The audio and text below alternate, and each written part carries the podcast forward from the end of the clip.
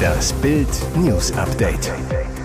Es ist Sonntag, der 5. November und das sind die Bild meldungen Geiselnahme in Hamburg beendet. Vater gibt auf, Tochter in Sicherheit. Ist das wirklich wahr? Unglaublicher Verdacht um Tuchel.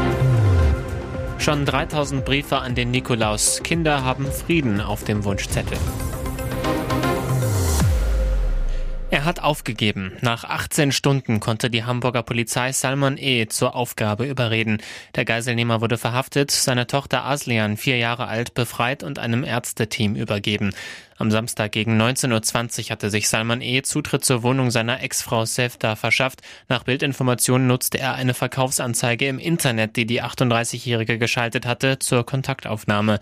Unter falscher Mailadresse verabredete er sich mit seiner ahnungslosen Ex-Frau, entführte die gemeinsame Tochter. Minuten später raste Salman E. im schwarzen Audi davon. Sein Ziel, der Hamburg Airport Helmut Schmidt, wo er um 20.21 Uhr das erste Mal von Sicherheitskräften gesichtet wurde. Der 35-Jährige durch durchbrach einen Sicherheitszaun und stellte den Audi, bei dem er die Kennzeichen abmontiert hatte, direkt neben eine vollbesetzte Passagiermaschine der Turkish Airlines. Der Geiselnehmer verlangte mit seiner Tochter in die Türkei fliegen zu können. Offenbar um seiner Forderung Nachdruck zu verleihen, legte er mehrere Feuer im Flughafenbereich. Er habe zwei brennende Flaschen aus dem Auto geworfen, eine Art Molotow-Cocktail, sagte Thomas Gerbert, Sprecher der Bundespolizei. Zudem schoss er mehrfach in die Luft. Alles zur Geiselnahme lesen Sie auf Bild.de. Die Bayern rasieren den BVB im Spitzenspiel mit 4 zu 0, eine Machtdemonstration des Rekordmeisters. Trainer Thomas Tuchel war nach dem Kantersieg trotzdem mächtig angefressen, brach ein Sky-Interview ab und äußerte sich in der anschließenden Pressekonferenz suffisant über die TV-Experten, die ihn und sein Team nach der Pokalblamage in Saarbrücken kritisiert hatten. Der Sieg gegen die Dortmunder rückte schnell in den Hintergrund. Bildmoderator Walter M. Straten äußert in der TV-Sendung Die Lage der Liga einen Verdacht.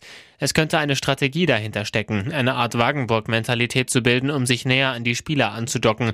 Die bösen Experten draußen, die bösen Medien draußen und wir halten jetzt fest zusammen. Wir gegen den Rest der Welt. Ex-Bayern-Trainer Felix Magath, der als Gast eingeladen ist, kann Straten nur beipflichten. Selbstverständlich ist das ein Mittel, das man gut gebrauchen kann. Magath über die Leistung von Tuchel. Ich kann ihn als Trainer nicht beurteilen. Die trainieren ja unter Ausschluss der Öffentlichkeit. Ich bin komischerweise auch Experte und da muss ich auch sagen, dass es noch nicht richtig rund läuft. Beim RTL-Spektakel Promi Touchdown, die Football-Show, lieferten sich sechs bekannte TV-Gesichter am Samstagabend einen harten Kampf. Am Spielfeldrand wurden Oliver Pocher und dessen Trennung von Ehefrau Amira zum Dauerthema. Zwei Promi-Teams traten an. Zu Pochers Mannschaft gehörten GZSZ-Star Valentina Pade und Ex-Handballer Pascal Hens.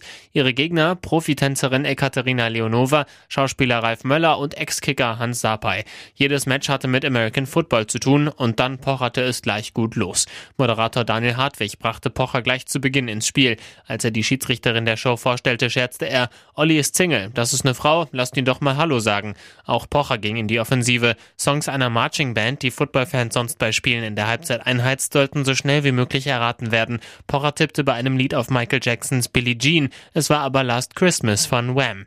Seinen Fehler wollte der Comedian nicht einsehen, meinte augenzwinkert, ich werde mit einem zufällig ausgewählten Anwalt gerichtlich dagegen vorgehen.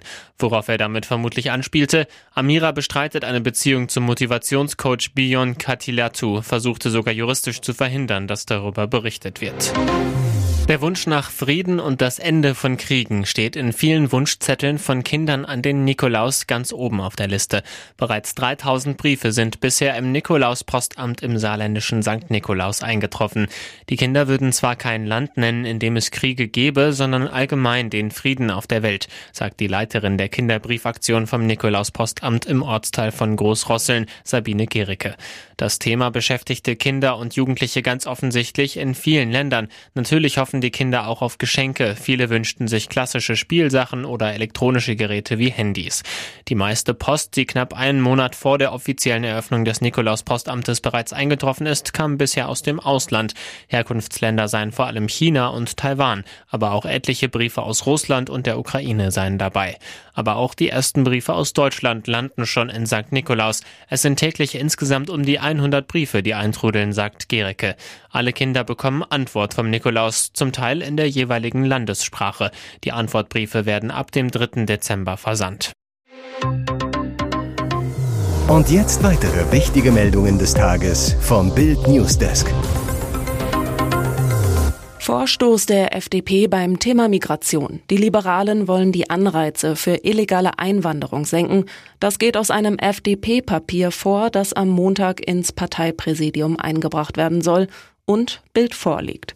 Demnach solle unter engen Bedingungen eine Absenkung des Leistungsniveaus auf nahe Null möglich sein, wenn feststehe, dass für einen Schutzsuchenden ein anderer EU-Mitgliedsstaat nach den Dublin-Regelungen zuständig ist. Bedeutet, Wer über ein anderes EU-Land nach Deutschland eingereist ist, soll kaum noch Unterstützung erhalten. So sollen mögliche Anreize vermieden werden, zu uns zu kommen. Bereits vergangenen Sonntag hatten Finanzminister Christian Lindner und Justizminister Marco Buschmann in einem Gastbeitrag für die Welt gefordert, die Leistungen für Menschen abzusenken, denen in einem anderen EU-Staat humanitärer Schutz zusteht, die diesen aber ablehnen, weil sie lieber nach Deutschland wollen. Vom Koalitionspartner kam prompt die Antwort. Vizechef der Grünen, Andreas Audritsch, im Tagesspiegel. Wir erleben derzeit einen Wettlauf rhetorischer Eskalation aus verschiedenen Richtungen. Das helfe nicht weiter. Was für ein Spektakel. Auf diesen Kampf wartete ganz Deutschland. Beim Fame Fighting trafen am Samstagabend Gigi Birofio und Jan Kaplan aufeinander. Der Megazoff sollte mit den Fäusten endlich ein Ende finden. Hulk Hogan gegen den Macho Man, Tyson gegen Holyfield, alles nix gegen Gigi gegen Jan.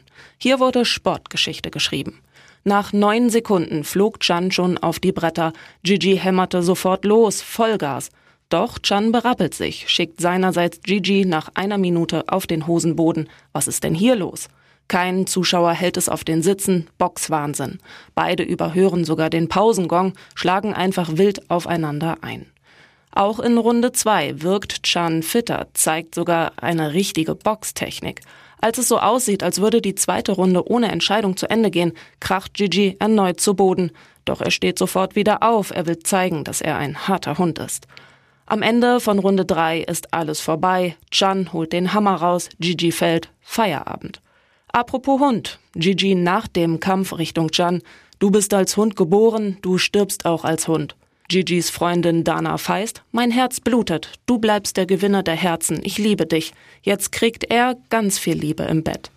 In der RTL-Sendung Das Sommerhaus der Stars waren die beiden Trash-Profis aneinander geraten. Die Situation eskalierte. Gigi schubste Chan, seine Verlobte Valentina ging dazwischen und wurde von Dschungelprinz Gigi leicht im Gesicht getroffen. Die Staatsanwaltschaft Münster ermittelt nun wegen des Vorwurfs der Körperverletzung. Beide Paare wurden aus der Sendung geschmissen. Frau von Wolfgang Schäuble nach drei Monaten auf Intensivstation wieder zu Hause. Das Schäuble-Wunder. Am Samstag feierte Ingeborg Schäuble ihren 80. Geburtstag in ihrem Lieblingsrestaurant im Hotel Dollenberg im Schwarzwald. Wie so oft bei Schäubles gibt es Reh mit Spätzle. Ihr Mann Wolfgang Schäuble ist dabei, die vier Kinder samt Partnern und vier Enkeln, zwei Jungs, zwei Mädchen. Es ist ein Wunder, dass die Familie diesen Tag so fröhlich miteinander verleben darf. Denn nach Bildinformationen hing das Leben von Ingeborg Schäuble am seidenen Faden. Ende Juli berichtete Bild exklusiv, dass Ingeborg Schäuble am 9. Juli einen schweren Fahrradunfall hatte. Ein Autofahrer hatte sie mit der Fahrertür seines Autos vom Rad gefegt. Die sportliche Frau war, wie so oft, in ihrer Heimatstadt Offenburg unterwegs, stürzte schwer und fiel auf den Kopf. Bild weiß, es bestand Lebensgefahr. Die Frau des CDU-Spitzenpolitikers wurde sofort in die Klinik gebracht. Diagnose schwerste Hirnverletzungen, beidseitiges Schädelhirntrauma. Drei Monate lang lag sie insgesamt auf der Intensivstation. Erst in Offenburg, dann wurde sie mit dem Helikopter an den Bodensee verlegt, blieb noch einmal vier Wochen in einer Reha-Einrichtung. Nun, nach vier Monaten im Krankenhaus, wurde Ingeborg Schäuble am 1. November entlassen und durfte zurückkehren in ihre Wohnung, erfährt Bild exklusiv. Endlich. Ingeborg Schäuble ist glücklich. Bild weiß, es geht ihr, entsprechend der Schwere des Unfalls und ihres hohen Alters, gut. Ihr Zustand hat sich deutlich besser entwickelt, als die Ärzte es erwartet hatten. Wer wird Millionär? Wenn das passiert, war's das für Jauch. Wer wird Millionär ohne Günther Jauch? Niemals, oder? Vor 24 Jahren erschien die erste Folge der wohl beliebtesten Quizshow der Deutschen. Und seit eben diesen 24 Jahren ist es Moderator Günther Jauch, der den Teilnehmern die kniffligen Fragen stellt. Die Show ohne den Zuschauerliebling, das können sich die meisten Fans nicht vorstellen. Aber was sagt Günther Jauch? In Klaas Häufer Umlaufs Podcast Baywatch Berlin ist der WWM-Moderator bei der 200. Folge zu Gast. Thema an diesem Tag natürlich unter anderem die Quizshow des Moderators. Eine Frage, die Günther Jauch häufiger gestellt bekommt, nach immerhin 24 Jahren. Wie lange machen Sie das denn noch? Eine Antwort von Jauch gibt's aber tatsächlich. Denn ob er weiterhin Teil von Wer wird Millionär sein wird, hinge von genau vier Faktoren ab, so der TV-Profi. Erstens, ob das Publikum das noch möchte. Wenn ich merke, es will keiner mehr sehen, sehe ich nicht mehr die Berechtigung, dass man das macht. Zweitens, die werbetreibende Industrie muss noch ein Interesse an der Sendung haben. Kurz und knapp, gibt's keine Werbung, gibt's kein Wer wird Millionär. Drittens, das sogenannte Wegloben, wenn also RTL ein neues oder sogar besseres Angebot für Günther Jauch hätte. Viertens, wenn ich selbst sage, ich bringe alle Fragen durcheinander oder vielleicht auch irgendwann müde werde, dann hat es sich auch erledigt.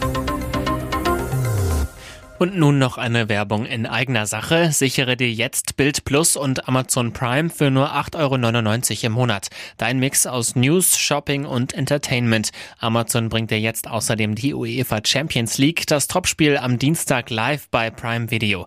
Erfahre mehr unter bild.de slash prime. Es gelten die Angebotsbedingungen und AGB.